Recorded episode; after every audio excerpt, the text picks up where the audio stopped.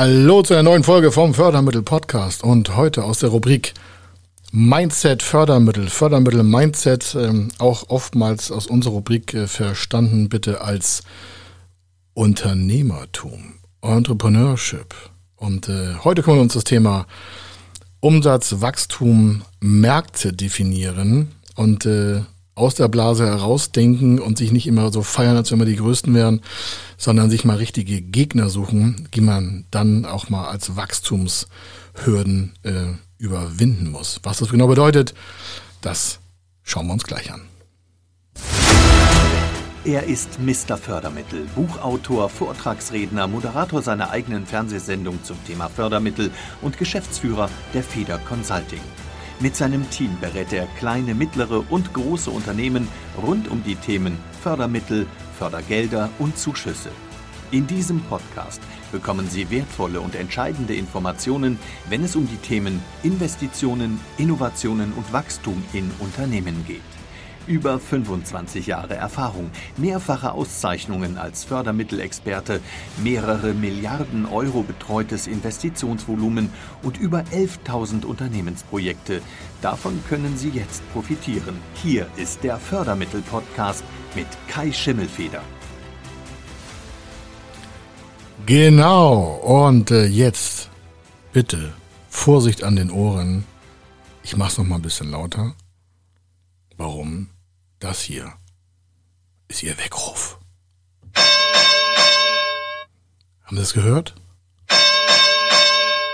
Genau, warum ist es der Weckruf? Weil diese Folge Sie vielleicht äh, sehr stark äh, persönlich treffen könnte. Den einen anderen wird es total motivieren und den anderen wird es vielleicht ein bisschen äh, verschrecken. Aber glauben Sie mir, es wird auf jeden Fall so oder so für Ihr Wachstum sorgen. Warum? Das, was ich heute sage zum Thema Wachstum, Märkte, äh, Gegner überwinden, das äh, beherzigen äh, vor Unternehmenskontakt zu uns die wenigsten. Während wir dann an die Projekte rangehen, entwickeln dann Unternehmer, die wirklich was bewegen wollen, unglaubliche Energien, um das zu tun, was wir relativ einfach äh, hier besprechen können. Und ich bitte Sie einfach, Ihre Ohren zu spitzen. Warum? Sie kennen das so, ne, in der Gruppe, oder auch im Internet, dann quatschen die da alle von so, ja, wir machen drei Millionen Euro Umsatz und so. Ich mache das jetzt ein bisschen ironisch, damit es nicht ganz so hart wird. Das wird noch hart werden. Und dann denke ich mir so, ja, toll, pff, Umsatz, ist ja schön. Mich interessiert immer so, was ist der Gewinn? EBIT, was ist es in? Earn before Interest and Tax. Also was haben Sie vor Steuergewinn? Was geht ab da in der Post? Können Sie sich überhaupt eine Innovation leisten? Können Sie sich in Zukunft leisten? Können Sie zukünftige Mitarbeiter einfach aus dem Cash bezahlen? Was interessiert mich hier Umsatz? Sag ich ganz oft, ja, ja, eine Riesenbewertung auch, wenn so Startups uns kommen. Das ist nicht böse mit Startups, aber von Bewertung können Sie sich auch nichts kaufen. Wir betreuen ganz viele Startups, ganz viele. Auch sehr viele Bekannte kennen Sie irgendwo schon mal gesehen, im Fernsehen und sonstiges. Ähm, und äh, das Erste, was wir machen, ist, wo stehen Sie eigentlich jetzt? Das ist noch einfach. Und dann holen wir mal das Thema Umsatz und Umsatzsteigerung mal auf die Erde. Stellen Sie sich vor, Sie haben zwei Unternehmen. Das eine hat einen Umsatz von einer Million, das andere hat einen Umsatz von zwei Millionen. Das eine macht 10% Rendite, das andere macht 5% Rendite, also EBIT, äh, Vorsteuergewinn. Also bei einer Million und 10% äh, Vorsteuerrendite haben Sie 10%, sind, äh, Quatsch, sind 100.000 Euro. Und das mit zwei Millionen macht vielleicht nur 5% Rendite Vorsteuer. Na, was für ein Zufall, macht auch nur 100.000 Euro. Die reine Zahlenwelt mit Umsatz und Gewinne ist mir erstmal ja, ist auch wichtig, aber die Frage ist ja, wollen Sie jetzt mit sich selber den Gegner spielen und sagen, äh, ja, wir feiern uns, wenn wir drei Millionen geschafft haben? Oder wir feiern uns, wenn wir eine 10% Rendite haben oder 11 oder 8 oder 7 oder 17 oder wenn sie an der Börse sind, auch mit, was weiß ich, 40% oder was weiß ich oder, ne?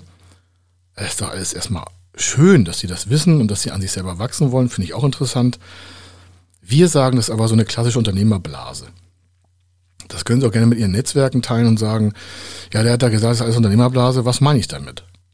Die Frage ist doch, wo wollen Sie in zehn Jahren stehen? Und dazu müssen Sie ja wissen, und das ist so, und das müssen Sie wirklich, ich mag das Wort müssen gar nicht, aber das müssen Sie dann wissen, wer sind eigentlich Ihre Endgegner? Also, das, äh, also was, was ist eigentlich hier das Finale? Und deswegen müssen Sie wissen, wie groß Ihr Markt ist.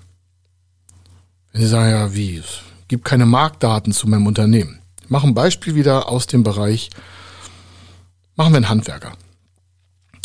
Machen wir Elektrohandwerker, der sitzt, äh, so Kirchturmalarm, ne, also sitzt in einem Ort, was ich 100.000 Einwohner, da sind mehrere Elektriker und für den Endkunden ist Elektriker erstmal Elektriker.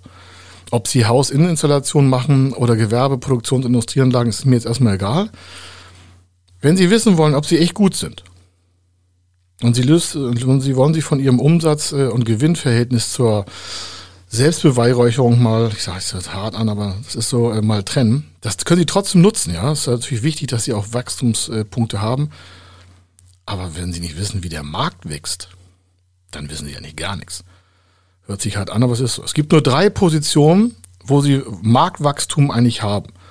Entweder der Markt, also um Sie herum, also der Handwerksbetrieb, 100.000 Einwohner, äh, so, so eine Stadt, wenn der den Markt kennt, dann kann er sagen, der Markt wächst. Der Markt wächst zum Beispiel, wenn sein Wachstum, sein Anteil am Markt vielleicht, lassen wir uns mal sagen, die Ausgangslage sind zehn Handwerker Elektro und alle machen zehn Prozent. Dann haben sie alle eine 10% Marktanteiligkeit. Dann sagen sie, woher wollen wir denn die Marktanteile wissen? Ja, also so ein Einwohnerdorf, äh, Einwohnerstadt von 100.000. Ähm, der Deutsche hat, oder Deutschland selber hat rund 40% Eigenheimstärke, also Wohnung, Eigentumswohnung oder Häuser, 40% rund. Können Sie in Ihrer Statistik auch in Ihrem Bundesland gucken oder in Region. Das kann mal schwanken. Auf dem Dorf oder auf dem Land, da wo ich hier komme, früher vor 40, 50 Jahren, da war das noch anders mit Eigenheim, hat sich heute auch verändert. Aber gucken Sie einfach mal, wie viel Eigenheimanteil hinter ist. Warum? Der, der Eigenheim hat, das könnte ja ein Zielmarkt sein, der hat ja auch Bedarf an Elektriker oder an anderen Dienstleistungen. Den definieren Sie mal. Also 100.000 Menschen, sagen wir, pro Haushalt sitzen nur, ich sage mal so im Schnitt drei Personen. Dann haben wir rund 30.000 Haushalte rund. Ja, Sie merken, Schwankungsbreite ist vorhanden. Ich will es jetzt nicht so perfekt machen. Warum? Das schwankt ja überall in Deutschland. So, jetzt haben wir mal 30.000 Haushalte. Davon 40 Prozent sind Eigentum. Das sind 12.000 Haushalte. So, jetzt haben wir also 12.000 Haushalte. Und jeder hat 10 Prozent davon von den zehn Elektrikern. Wenn alles äh, abgegrenzt ist, wenn Sie ein bisschen recherchiert haben, welcher Elektrikerkollege macht eigentlich Werbung, wo ist der stark, wo ist der schwach. Sie haben also gesagt, okay, diese zehn Elektriker, davon gehe ich aus, die beherrschen diesen Markt von diesen 12.000 Einheiten. Ob Haus oder Wohnung ist erstmal egal. Sie sagen, oh, das ist aber eine schwangere Größe. Ich sage, ja, aber vorher hatten Sie gar keine Zahlen. Nicht meckern, sondern machen. Ja? Also, jetzt haben wir 12.000 verteilt auf 10 sind 120, äh, sind also 12.000 Einheiten von den 30.000. Oh Gott, 10 Prozent, das sind 1200 Kunden, nicht 220. Gott, oh Gott, oh Gott. Also, jeder Elektriker hat 1200 Kunden, mal äh, 10, weil es Elektriker sind 1000, 12.000. Also, wir gehen mal von einem vollständigen verteilten Markt aus. Nicht alle davon äh, von den Wohnungs- und Hauseinheiten nutzt ja jeden Tag ein Elektriker, aber wir teilen das mal konform auf. Jeder hat 10 Prozent, 1200. Zwei machen wir eine, äh, eine Rangliste und sagen, so, in der Zeit entwickelt sich etwas. Ähm, der eine Elektriker ist ein bisschen schlauer als die anderen, geht mehr in Online-Marketing, macht vielleicht eine Offline-Kampagne, macht Veranstaltungen, er überzeugt Leute davon, dass er der schärfste Elektriker der ganzen Stadt ist. Und mit einmal gräbt er von allen anderen nur ein Prozent ab. Nur ein Prozent von allen anderen zehn. Dann haben die anderen noch neun. Er hatte seine vorigen zehn von den neun hat er einen abgezogen, hat er 19% Marktanteil. Die anderen haben alle neun. 81% haben neun und einer hat 19. Vielleicht kennen Sie Pareto-Prinzip, können Sie mal gerne gucken, machen wir auch noch mal gerne eine Folge. Er hat nur von jedem ein Prozent gemacht. Glauben Sie, dass die neun merken, dass sie ein Prozent verloren haben? Nee. Warum? Die kümmern sich ja um Umsatz und Rendite aus ihrer eigenen BWA und Bilanz. Weil die nicht nach extern gucken, merken die gar nicht, wie sich von außen jemand mal ganz entspannt rangepirscht hat. Also, wie wäre es, wenn Sie sich erstmal eine Liste machen, wer ist eigentlich in Ihrem Markt, den können Sie selber abgrenzen. Ich habe gerade ein Beispiel gemacht. Und glauben Sie mir, wir, wir hier bei Feder Consulting, wir können jeden Markt abgrenzen. Ja, das ist ein Wettkampf, den definiert man. Früher, als ich im Leistungssport LKWs gezogen habe, fand ich mich, bevor ich LKWs gezogen habe, auch total toll. Ich war der Stärkste im ganzen Studio da. Dann war ich im Leistungszentrum, war ich auch ein toller Hecht. Bloß wenn man dann mit den Großen spielt, da war ich dann ganz klein. zwar nur ein paar Monate, weil ich dann echt brutal hart trainiert habe, habe mir auch viele Verletzungen zugezogen. Warum sage ich das? Nicht, dass ich mich bemitleiden, ja, ich bin groß und kräftig, ich bin auch nicht äh, schwach auf der Brust, sondern ja, es geht mit Schmerz manchmal ab. Wenn man Marktanteile generieren will, muss man seine Hintern, äh, oh Gottes Willen, seine vier Buchstaben bewegen. Also entschuldigen Sie das direkte Sagen, aber ich kann immer nicht verstehen, warum Menschen, die ein Unternehmen haben, sich nicht darum kümmern, Marktanteile zu generieren. Warum nur dann können sie ja wissen, ob sie wachsen. So, jetzt zum Thema Marktwachstum. Stellen Sie sich vor, Sie haben 100 Prozent, Sie haben 10, alle anderen haben auch 10 und äh, Sie stellen fest, andere wachsen im Markt. Oder der Markt wächst an Volumen. Wie stellt man denn das Marktvolumenswachstum fest? Naja, Sie können sich ja die Gemeindezahlen holen und sagen, Mensch, da wurde mehr investiert, die anderen Elektriker machen auch mehr. Sie können sich Gewerbe, Steuermesszahlen, äh, hier Gewerbeumsatzzahlen, man kann sich alles besorgen. Ja, es mag vielleicht harte Arbeit sein, aber man kann das besorgen. Man muss es nicht detailliert bis auf den Grund machen, aber das kann man sich besorgen. So, also Sie können sich das also an Daten besorgen. Man muss es nicht perfekt machen, aber ich brauche mal eine Tendenz. So, jetzt haben wir also einen, der hat 19 Prozent und alle anderen haben 9. Der ist also schon fast doppelt so stark wie jeder andere. Nur wegen einem Prozent. Für ein Prozent abwerben, dazu gehört nicht viel. Wenn die anderen neun jetzt also schlafen und machen ihren Job so weiter und sagen, ja, wir haben also ein Prozent weniger Marktanteil. Oder die wissen gar nicht, welchen Marktanteil sie haben, sondern sie haben nur ein Prozent weniger Umsatz. Glauben Sie, dass die ein Prozent weniger Umsatz merken? Also im ersten Jahr nicht. Warum sie sagen, ja, saisonal bedingt. Das Wetter war schlecht, Material konnte nicht geliefert werden.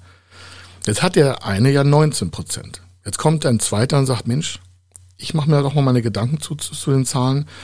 Und jetzt kommt der zweite und sagt, was macht eigentlich der andere da? Der hat ja so viele Sachen gemacht, so Vorträge und der ist da auch an Facebook und so und der macht auf Instagram Werbung. Und jetzt habe ich auch schon zwei Kündigungen von Mitarbeitern bekommen. Und ich weiß gar nicht, warum die gekündigt haben. Äh, muss ich mal fragen. So, jetzt hat er ein gutes Verhältnis, also irgendein anderer Handwerker mit seinen Mitarbeitern sagt, hast du gekündigt? Ja, also ich weiß nicht so, der andere hat mir ein gutes Angebot gemacht und so, welche andere denn? Ja, hier der, der XY-Handwerker, der Elektriker. So, hm. Ja, wenn, ist auch nicht böse gemeint und ich habe auch nichts gegen dich, aber du, ich habe auch meine Zukunftspläne und äh, der hat mir dann eine super Karrierechance geboten und der baut dann noch weitere Unternehmensbereiche auf. Und dachte, aha, aha, aha, ist interessant, ist interessant. Jetzt hat der eine aber schon ein Jahr Vorsprung. Jetzt macht er ja im zweiten Jahr weiter. Jetzt nehmen wir nochmal ein Prozent von jedem von den neun ab. Dann hat der 27 Prozent und anderen haben alle acht. Viele sagen, ja, kann passieren. Bei solchen Unternehmen, die sagen, ja, kann passieren, da ist der Schmerz nicht groß genug. Da scheint ja irgendwie eine Komfortzone super zu sein. Ich kenne Unternehmer, die leben in der Komfortzone und zwar in der niedrigsten Stufe. Die haben jeden Tag Schmerzen, kommen aus dem Bett nicht raus, weil sie jeden Tag belastet sind. Ich frage mich immer so, hm, könnten wir was ändern? Ein paar Ideen gemeinsam schmieden? Raus aus dieser kleinen Schmerzzone? Aber das ist ein anderer Punkt. Also, jetzt hat er 27 und wenn der zweite nicht aufgepasst hat, hat er dieses Prozent ja auch verloren, aber der war ein bisschen schneller als die anderen und hat den anderen auch noch ein Prozent abgenommen. Jetzt hat der erste 27, der zweite hat, genau, der hat nur acht. Er sagt sieben. Von dem ersten hat er keinen Gewinn gemacht und die anderen sieben geben ein Prozent ab. Der hatte also vorher neun oder zehn Schwankungsbreite, hat jetzt aber zwei verloren. Das heißt, wir haben acht und 15, hat nur 15 Prozent. Das heißt, der zweite, wenn er das gleiche macht wie der erste, ist schon zwei Jahre hinter dem und kann den Marktwachstumsanteil schon nicht mehr kompensieren. Und der erste hat die gleiche Ausgangslage gehabt wie alle anderen neun. Das heißt, der erste hat jetzt 27, der zweite hat jetzt 15. Und die anderen haben nur noch sieben. So, ich höre jetzt mal auf mit dem Rumspinnen, jetzt merken sie, oh ja, ich glaube, ich muss mich um meinen Markt kümmern. Also das ist der, der Bereich. Das heißt, sie können im Markt wachsen, ohne dass der Markt größer wird. Der zweite Punkt, wo Märkte äh, wachsen, ist, das ist quasi die Folge aus dem, was ich erklärt habe, wenn sie selber Power in den Markt machen und sie Marktanteile rausreißen ohne neue Produkte, ohne neue Veränderungen, nur im bestehenden Markt den Konkurrenten, deswegen sage ich auch wirklich Konkurrenten, ist kein Mitbewerb. Diese ganzen, sag mal, Kuschelwörter, das verstehe ich das gar nicht. Das ist wirklich eine knallharte Konkurrenz. Das können einige vielleicht nicht verstehen. Einige sagen, ah, Schmüffel, ich sehe so ein bisschen lässiger. Ich sage, das ist ja kein Problem. Ich habe in jedem Wettkampf, den ich gefahren habe, da habe ich keine Freunde gesucht, sondern ich wollte einfach siegen. Ich gehe doch nicht zehnmal in der Woche trainieren, setze mich ein Verletzungsrisiko aus, übertragen auf Unternehmer. Sie sitzen doch nicht jeden Tag im Unternehmen haben vielleicht mit dem Finanzamt zu quatschen, mit dem Steuerberater, mit der Bank, mit der Familie, mit ihrem ehemaligen Hobby, was sie nicht mehr haben, weil sie so viel arbeiten müssen. Ihre Harley steht auch in der Garage, sind nicht mehr gefahren. Das geile Auto, was sie sich kaufen wollten, haben sie sich auch noch gekauft, noch nicht gekauft. Sie wohnen nicht da, wo sie wollen, weil sie nicht genügend Vermögen aufgebaut haben. Sie haben gar keine Aktienvermögen und müssen in Zukunft immer selber arbeiten. Sie haben doch kein passives Einkommen. Warum sollten sie das weiter tun? Und denken, da draußen sind irgendwelche Schäfchen, mit denen sie irgendwie noch vielleicht Skat kloppen können. Also ich würde mal ein bisschen unternehmerisch knallharter rangehen und sich auch gegen Widerstände durchsetzen. Das ist noch eine andere Folge, aber das zu sehen. Also Sie haben drei Bereiche. Entweder der Markt wächst von sich alleine, Sie akquirieren in den Markt, dann können Sie auch Wachstumsanteile steigern, das ist der zweite Punkt. Oder Sie fangen an, zum Beispiel progressiv Mitbewerber zu übernehmen, sofern die übernehmensfähig sind. In der aktuellen Zeit der Unternehmensnachfolge, da wollen ja viele Unternehmen was verkaufen da ist das einfach mal eine super Chance. Und für alle drei Bereiche, die ich genannt habe, können Sie Fördermittel nutzen. Für alle drei. Ja, also Wachstum äh, mitnehmen aus dem Marktwachstum alleine. Dann, wenn Sie quasi härter in den Markt einsteigen, müssen Personalkosten hochfahren, Werbekosten hochfahren, vielleicht Maschinen hochfahren, vielleicht brauchen Sie ein Gebäude, vielleicht was weiß ich.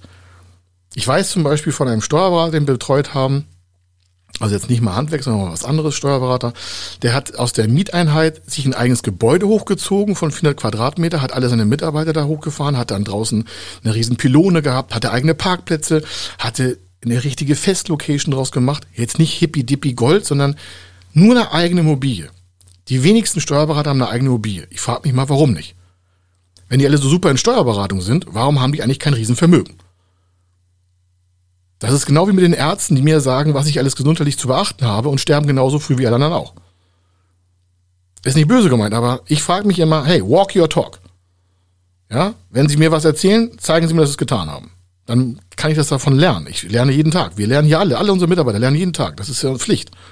Wir haben ein bestimmtes Wertesystem und da lernen wir halt. Und das können Sie auch tun. Das ist nichts Besonderes. Das ist keine Aufforderung, das ist nur eine Erkenntnisgewinn aus 25 Jahren Erfahrung. So, also, Jetzt äh, haben sie als Unternehmer also einen riesen äh, Bereich und äh, dieser Bereich, also diese Markteinheit, dieser Steuerberater hat also sich ein Gebäude hingeknallt. Und das hat ihm so viel Reputation gebracht, weil er ein eigenes Gebäude hatte und hat sich damit zu 90 Prozent gegenüber allen Steuerberatern durchgesetzt.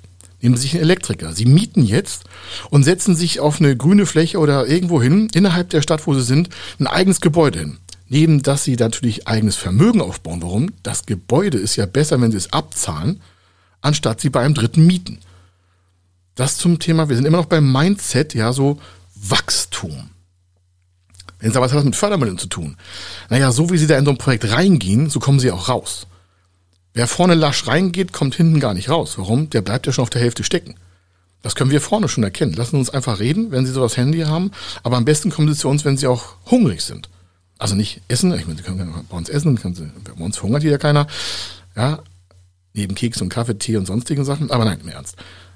Hungrig heißt, sie wollen das auch wirklich tun. Sie wollen die Marktanteile hochhalten und sich nicht an Umsatz und Rendite laben. Das interessiert ja noch gar keinen mehr. Vor allen Dingen ihre Bank.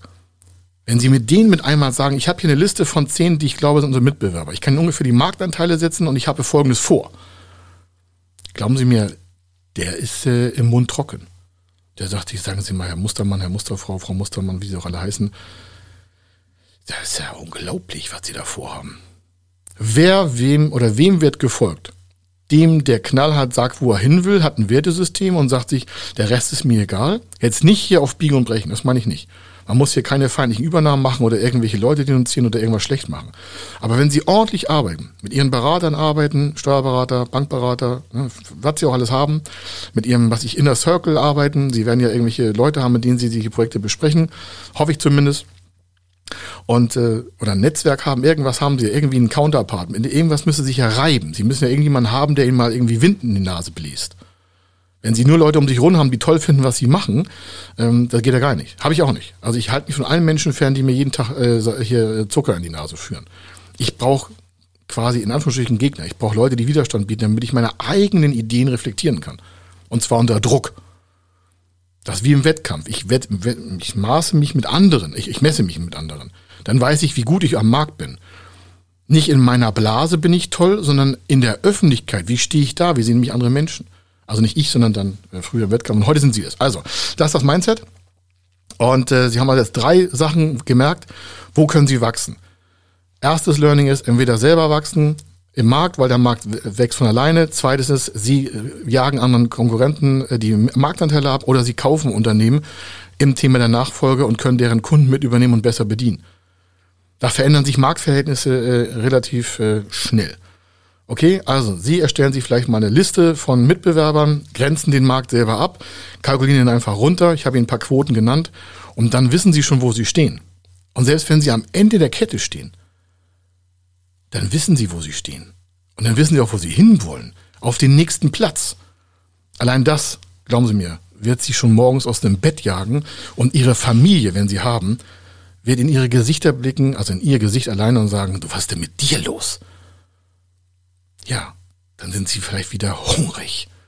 Das war's zum Thema Fördermittel-Mindset zum Thema Märkte selbst irgendwo in der Blase raus äh, werden und sich mal beim Wettbewerb stellen und dann einfach sagen, was haben wir zu tun, um wirklich zu wachsen und nicht nur auf Umsatz und Rendite zu gucken. Also, das war's aus diesem Fördermittel-Podcast und ich wünsche Ihnen bis zur nächsten Folge viel Erfolg, gute Zeit und äh, empfehlen Sie diesen Podcast weiter. Das ist meine Bitte.